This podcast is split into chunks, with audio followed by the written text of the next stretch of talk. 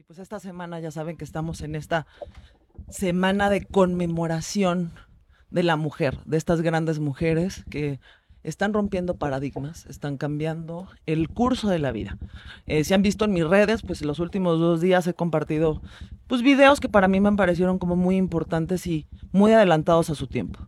El día lunes, que fue el día 8 de enero, el día que se conmemora todas estas marchas en las cuales pues las mujeres han eh, peleado, que han eh, han hecho todo para que nosotros tengamos muchos derechos que damos por, o sea, que ya damos por sentados. El poder votar, el poder ponerte una falda corta, larga, poderte poner un pantalón, correr un maratón. O sea, y son muchísimas cosas que no pensamos el trasfondo. Y justo lo que estamos viendo es que lo que nos toca a nosotros como mujeres, en lo que tenemos que seguir luchando por nosotras, por esas generaciones y por las generaciones que vienen, las generaciones que el que salgan de su casa y que regresen ilesas no sea un logro, sino un derecho.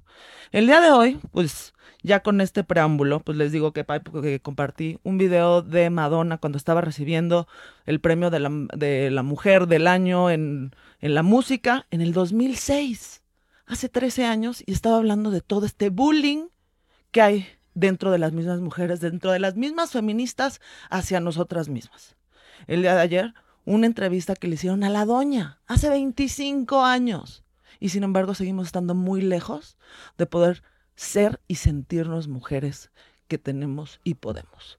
El día de hoy, pues tengo aquí a dos mujeres fantásticas y hermosas ya después de este preámbulo, que son pues capo, literal capo, eh, del tema editorial. Tengo aquí a Blanca Becerril, que ella es la editora en jefa del grupo del Heraldo, bueno, soy conductora y columnista ahora del Heraldo. Ah, es que creía que era la editora aquí, la capa de capas. No, pero me dedico a la política desde hace como 15 años y he cubierto muchas campañas a la presidencia de la República. Ay, no más, ¿eh? Escuchen, escuchen, porque ese sería un puesto de hombre, ¿no? Sí, claro. Y además la discriminación en la política hacia la mujer es súper fuerte. A pesar de la reforma del 2014, seguimos siendo invisibles en muchos casos. Bueno, y si no, si no lo vemos, nada más, yo no sé si se dieron cuenta el día de la marcha, no había vuelto a ver en una demostración francotiradores. Que eran para drones, dicen. Ah, pues, pues, pues yo nunca había visto un dron ahí con una metralla tota, ¿no? Pero bueno. Y del otro lado tengo aquí a mi tocaya. Exacto. A María del Mar eh, Barrientos, que ella, pues es la editora de la revista Caras, esta revista pues que todos pues hemos visto, la disfrutamos y pues, nos enteramos de todo lo, muchas cosas que pasan en México. De muchas cosas, exactamente. Y también ese es un puesto de hombres, ¿no? Pues mira, eh, hay muchos hombres y muchas mujeres, dependiendo de, de, del giro de la revista. Caras sí ha sido dirigida por mujeres en general. Eh, pero bueno, si vamos hasta arriba en, puestos editoriales, un poco más arriba del que estoy, por supuesto que hay hombres. Entonces, el, programa de hoy es, pues no es, no es en contra de los hombres, de verdad yo lo he dicho en todos mis programas, o sea, sí me doy cuenta que soy feminista porque apoyo a la mujer y quiero una equidad, pero no soy feminazi. Yo respeto al hombre, le doy su lugar, eh, lo veo como un complemento de la mujer. Esto no es para hablar en contra del hombre, sino lo que han hecho estas grandes mujeres para romper esos paradigmas, para llegar a esos puestos. De hecho, no, no es, no voy a hablar de ninguna de las dos, ni de Caras, ni del Heraldo, porque ellas están aquí para que me cuenten qué retos se han enfrentado, qué han tenido que hacer. ¿De qué manera se han sentido menospreciadas? ¿Y qué les ha, qué ha sido ese motor para que estén en el puesto en el que estén, el que hoy las entreviste para que las mujeres que están allá atrás y allá viéndonos o escuchándonos vean que sí se puede. Claro. ¿No? El, el querer es poder y el escuchar a otras mujeres hacerlo es cuando te empiezas a meter ese gusanito y ¿por qué yo no? ¿No? Entonces, a ver, Blanca, quiero que tú me cuentes, o sea, cómo, cómo entraste, es más, el tema, sobre todo la política mexicana, eh, de hecho, el día de ayer estuvo aquí con nosotros Josefina Vázquez Mota, pues que ha sido... Cubrí su campaña en el 2012. Que yo, la verdad, bueno, le hago así, que creo que es la segunda mujer que ha corrido para la presidencia de la República. La otra mujer, se me va el nombre, pero fue con la época en, el sexenio de Salinas, cuando eh, Cutler corrió por el PAN y ella corrió por el PT. No me acuerdo el nombre, si alguien me puede pasar el super chisme, ahorita les digo el nombre. Pero ¿cómo entraste en este, en este mundo tan, pues, que yo ustedes bien saben, o sea, estoy, tengo aquí, pero pues trabajo en un despacho de abogados. O sea, yo tenía años no que no me había puesto una minifalda porque, pues para trabajar no puedo, porque tengo que poner mis, mis límites. Y una minifalda, pues desgraciadamente, pues como que te dicen, ah, pues está así, ¿no? Sí, claro. Entonces, ¿cómo llegaste a ese mundo? Es complicado, pero la, la vida me fue llevando. Yo, o sea, yo estudié comunicación en la UNAM y después hice varias especialidades en marketing político, que es lo que a mí me llamaba la atención. Cuando estaba en Canal 11 me acuerdo mucho que tenía un jefe que me decía, es que tú tienes que ir a la campaña de Josefina Vázquez Mota, que va a la presidencia de la República, y tu objetivo es que no nos bajen de ninguna gira. Y yo viendo a Josefina Vázquez Mota con el tamaño que tiene y con la garra, yo dije, si ella puede estar en la política, ¿por qué yo no? Y después he cubierto ya dos campañas a la presidencia de la República. Estuve con Josefina Vázquez Mota, con el presidente ahora, cuando era candidato Andrés Manuel López Obrador, con Enrique Peña Nieto y hace poquito con eh, José Antonio Mir. Y es complicado porque siendo güerita y entonces flaquita, nadie te toma en cuenta.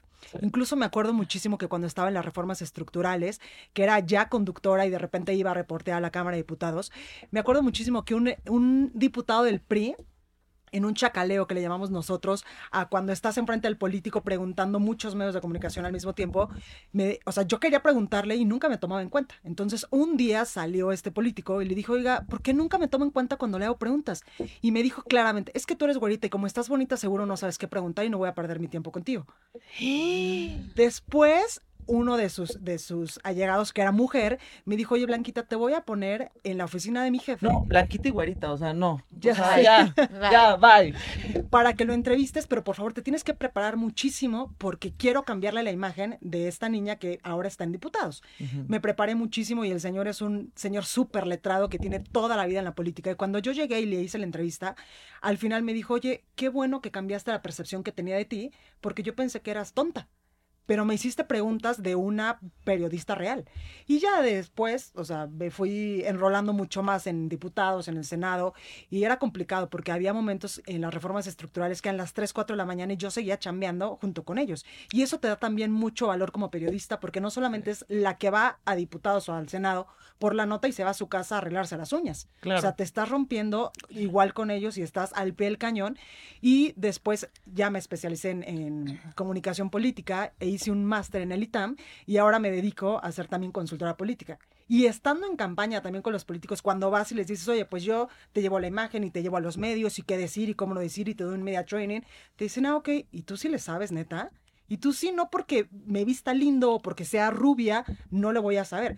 Sí, pero es que mi comunidad es complicada. Me pasó en Cozoleacaque en Veracruz. Es que mi comunidad es complicada, entonces no te recomiendo que vayas a hacer como, como estudio de campo, porque, o sea, te puede pasar algo porque eres güerita.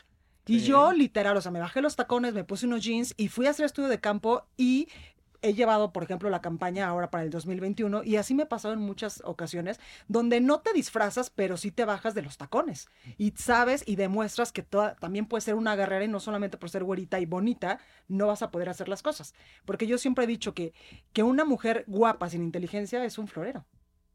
Claro. Totalmente. o sea, qué bueno, qué, qué, buena analogía.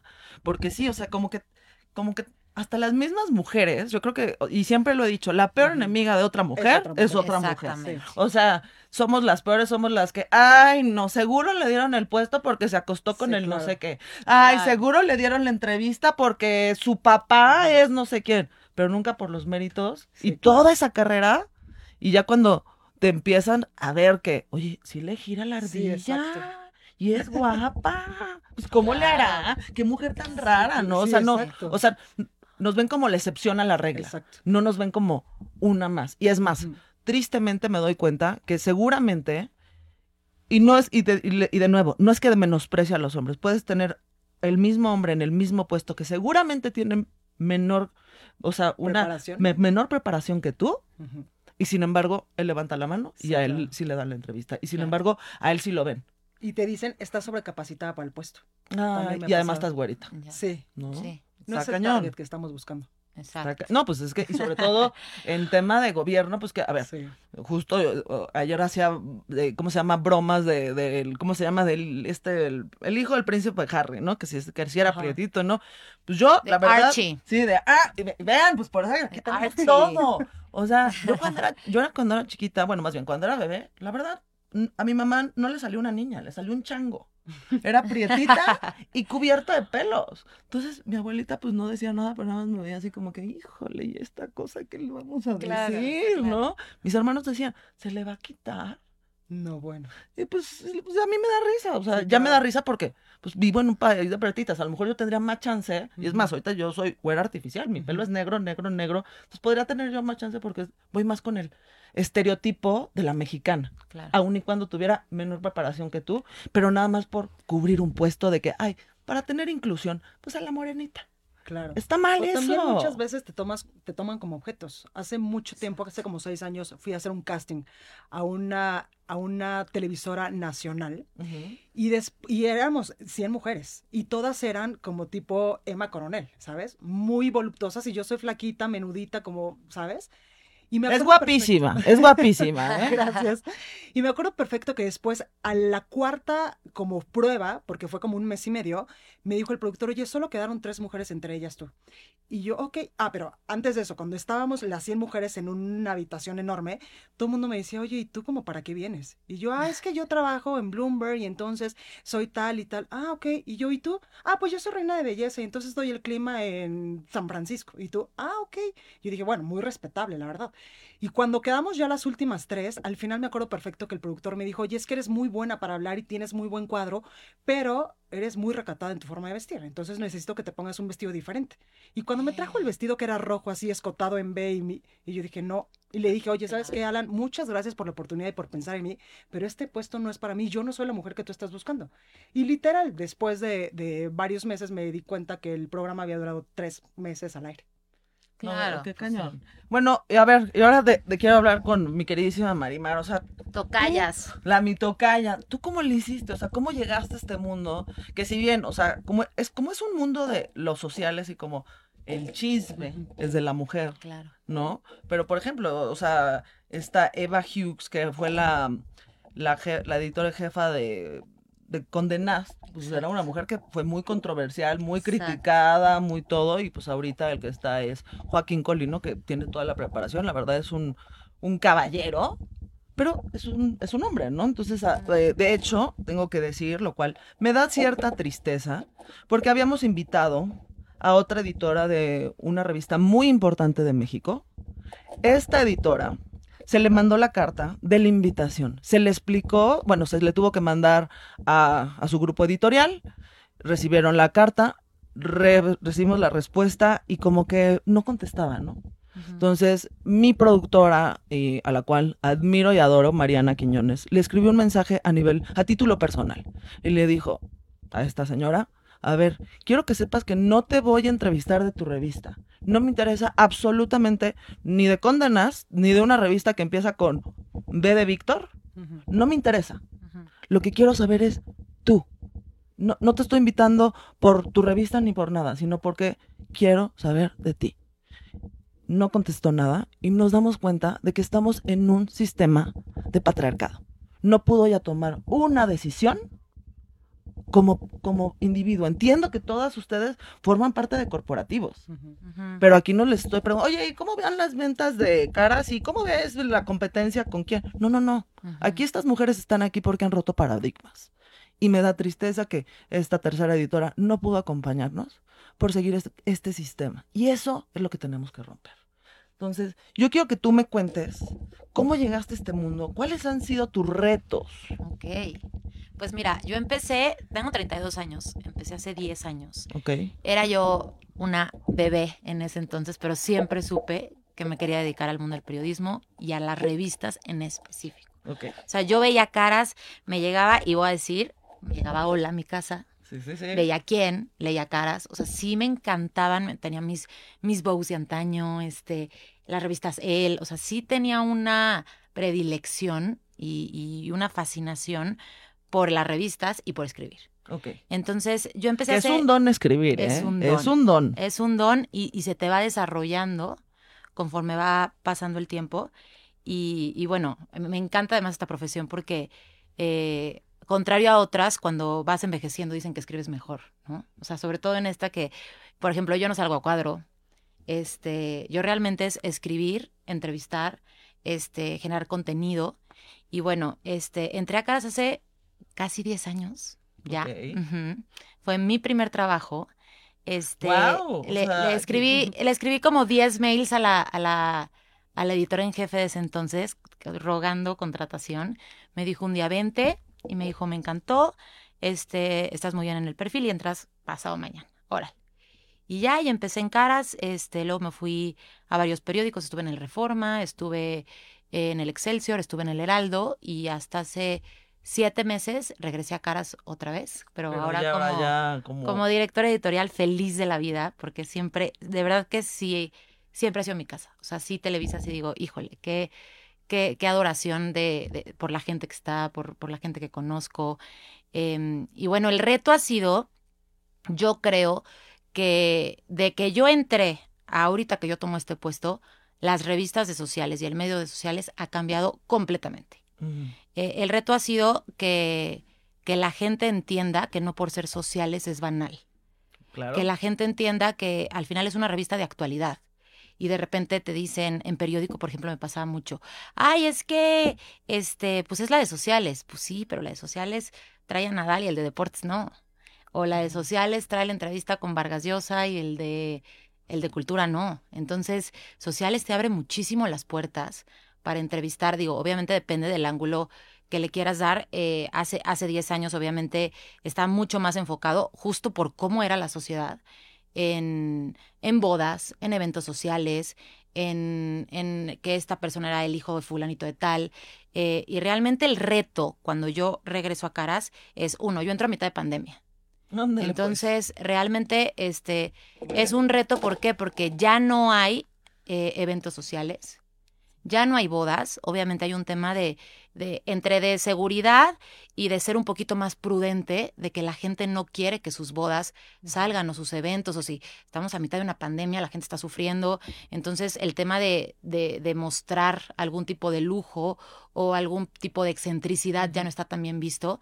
Entonces, eh, justamente creo que ese fue como mi mayor reto, regresar a caras con un giro que no sea completamente social, es decir, como una generadora de contenidos a mitad de pandemia, porque es, puta, ahora qué saco, ¿no? No, y además, es cuando la gente tiene más tiempo de realmente, claro. pues muchas veces, o sea, yo las revistas, o sea, que de hecho durante la pandemia hasta las regalaban. O sea, te las mandaban de manera digital. pues, lo que- Gratis. Lo que, nunca, pues entonces tenía exceso de tiempo, entonces me ponía realmente a, a no ojearla, sino a leerla por exceso Claro. de tiempo. Entonces, pues Claro. necesitábamos contenido de todo tipo, o sea, de sociales, de revistas, de cocina, de política, de, de salud, de todo, porque de verdad yo veo que sí ha habido una afectación a nivel salud mental Claro. Claro. para todos. ¿no? Entonces, Claro. es, o sea, o sea, realmente, o sea, que lo ven como, como dices, algo banal, pero cuando empiezas a ver una revista donde, como bien me dices, oye, puedo conocer a estas figuras que las siento casi como intocables, o sea, Nadal, ¿no? Este señor que ya ahorita ya hasta le ganó a Federer, que era el topo de top, y, pero es una persona.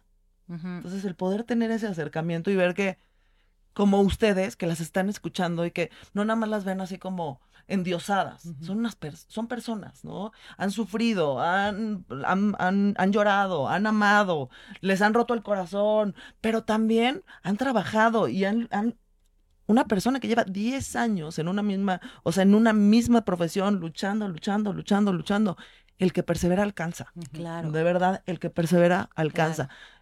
No tengan miedo de seguir sus deseos, de seguir su llamado. Escúchense, escúchense. Esa vocecita que está dentro de su cuerpo, así como a ti te decía, lo mío es la política, Sí, lo claro. mío es la política, lo mío es la Y más te política. aferras como ¿no? mujer. Como que te Pues sí. dicen, no puedes, claro que puedo. ¿Y por qué no voy a poder? Vemos el, ah, sí, vamos a, ya no vamos el cómo no. Si el, si el, Sí. perdón, me van a, si me ponen pi, a huevo que sí, Sí, claro. ¿no? Claro. Punto. Sí. Y ustedes, a ver, ¿qué consejo le dan a las mujeres de México?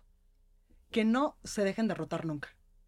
Que sí crean que somos invencibles y que las mujeres todo lo podemos, todo está en la mente y en la actitud. Y también, por ejemplo, en mi caso ha sido mucho el darme a respetar y no, y como te dirían las abuelas, el hombre llega hasta donde la mujer quiere y en la política es así.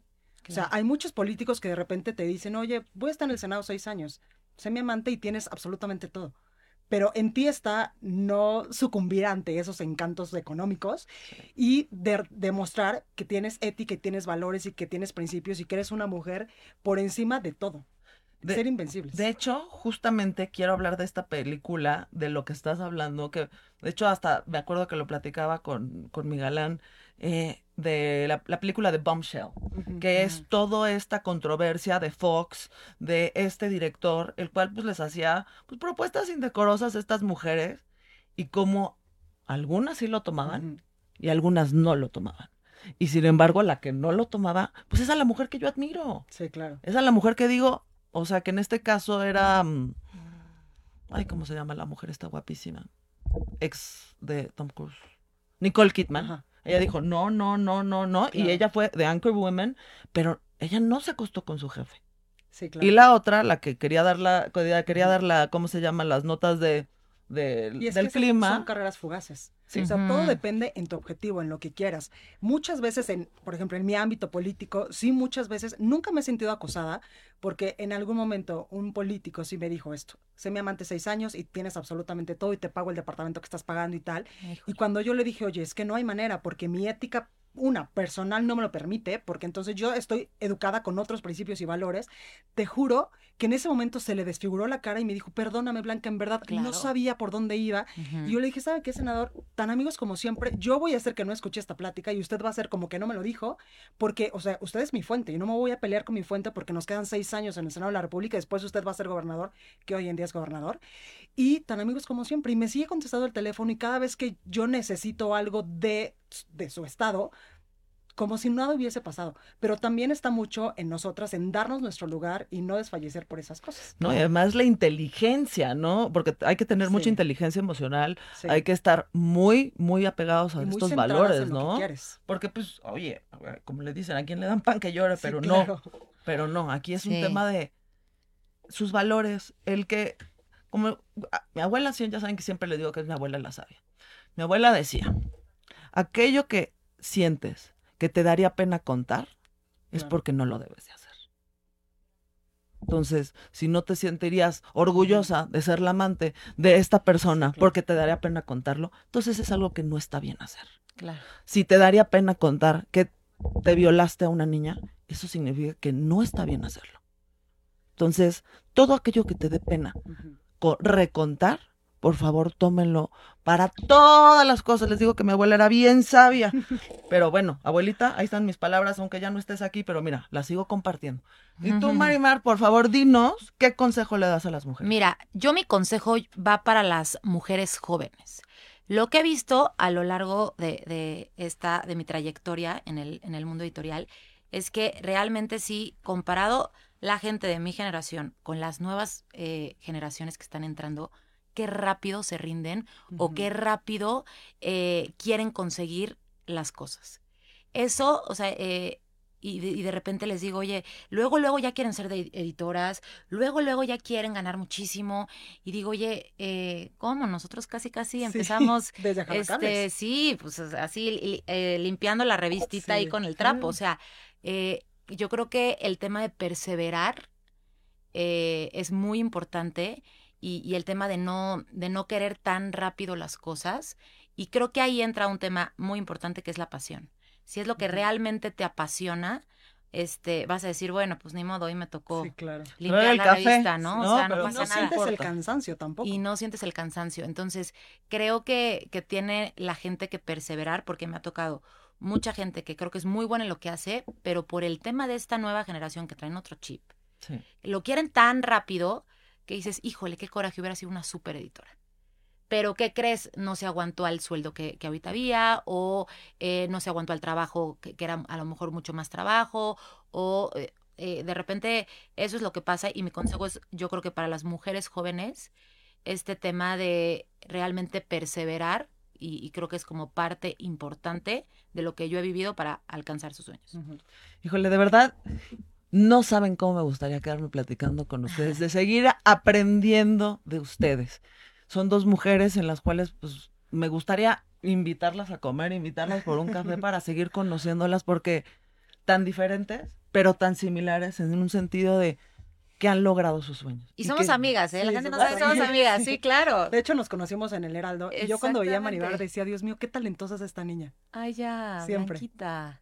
Oigan, eso es muy importante. Si ven una mujer, Sí. algo, bueno, díganselo, porque Sí. no saben. A veces nosotros la autoestima no la traemos bien ese día, no nos Sí, sentimos claro. bien y que te digan, oye, no, Ay, se claro, conocían, claro. se conocían, trabajaron juntos y nunca se lo habías dicho.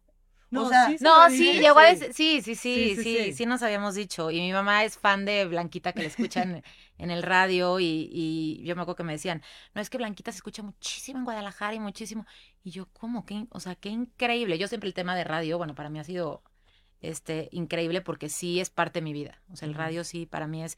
Y, y yo veía a, a Blanquita en cabina y yo decía, no, wow. O sea, pero a todos los que veía en cabina yo decía, es que qué increíble. Pero sí, cuando, cuando empezamos, Blanquita era de las únicas mujeres que estaba en, en el... Eh, Sí, en en el radio. Heraldo. Y de las únicas Sí. que nos hablábamos. Porque además, algo importante que dijiste tú antes de terminar, es que si no nos ayudamos entre nosotras, estamos fritas. Yo sí tuve muchas, muchas maestras, buenas y malas, pero muchas jefas que me rompían los guiones en la cara cuando yo empezaba a trabajar y me decían, no, es que tú no sirves, es que tú eres para que te vayas a entrevistar a Alejandro Fernández. O sea, tú en la política no funcionas, porque esto es diferente. Oigan, nada más para acabar este bloque, quiero eh, compartir una frase de Melanie Albright, que fue la secretaria de Estado en Estados Unidos. Ella dijo, hay un lugar en el infierno para esas mujeres que no ayudan a otras mujeres. Totalmente. Y de verdad, pues yo ah, nada más voy a estar en el cielo por el clima, pero pues en todos mis amigos del infierno me los voy a llevar allá. Yo soy del infierno, pero de las que sí hay otras, a otras mujeres, pero pues soy como de- dijo Madonna, de esas feministas malas, de esas feministas que sí le gusta decirle a otra mujer Sí, que se ve bien, ayudarle, acomodarle la Claro. corona. Y de verdad menos es lo que hay que hacer. Yo las quiero volver a invitar otro día, Sí. porque Claro. Sé que me queda corto el bloque, pero las quiero volver a invitar. Quiero que me sigan contando de su carrera, de cómo ven tanto el tema político en México, que ahorita es un tema muy controversial, y también el tema de los sociales, todo esto de el reto de esta generación de contenido. Claro. Les agradezco, no saben cuánto el que estén aquí, las aplaudo, las admiro, Gracias. las de verdad que qué bonito se siente tener a mujeres a la par, que las puedo ver hacia arriba y decir, les aplaudo, las aplaudo y por favor sigan inspirando a tantas mujeres jóvenes de la misma edad o más grandes, porque no hay edad, como bien dijiste, para perseverar. Totalmente. Pues bueno, vamos a un pequeño bloque y ahorita regresamos con una súper diseñadora eh, que ya le- justo le di un punto que ahorita se los voy a platicar y con mi queridísima Shula Sherem, que es una mujer que fuera de todo lo que la admiro, de verdad es una mujer que adoro y amo tenerla aquí en cabina. Entonces, vamos a un pequeño bloque y por favor, este programa lo van a poder escuchar por Spotify. Compártanlo, hagan que esto se vuelva un eco y compartan la voz de mi queridísima Blanca Becer- Becerril Ujú. y Marimar Barrientos. Muchísimas gracias. Gracias. y regresamos después de un pequeño corte. Mejor música. Solo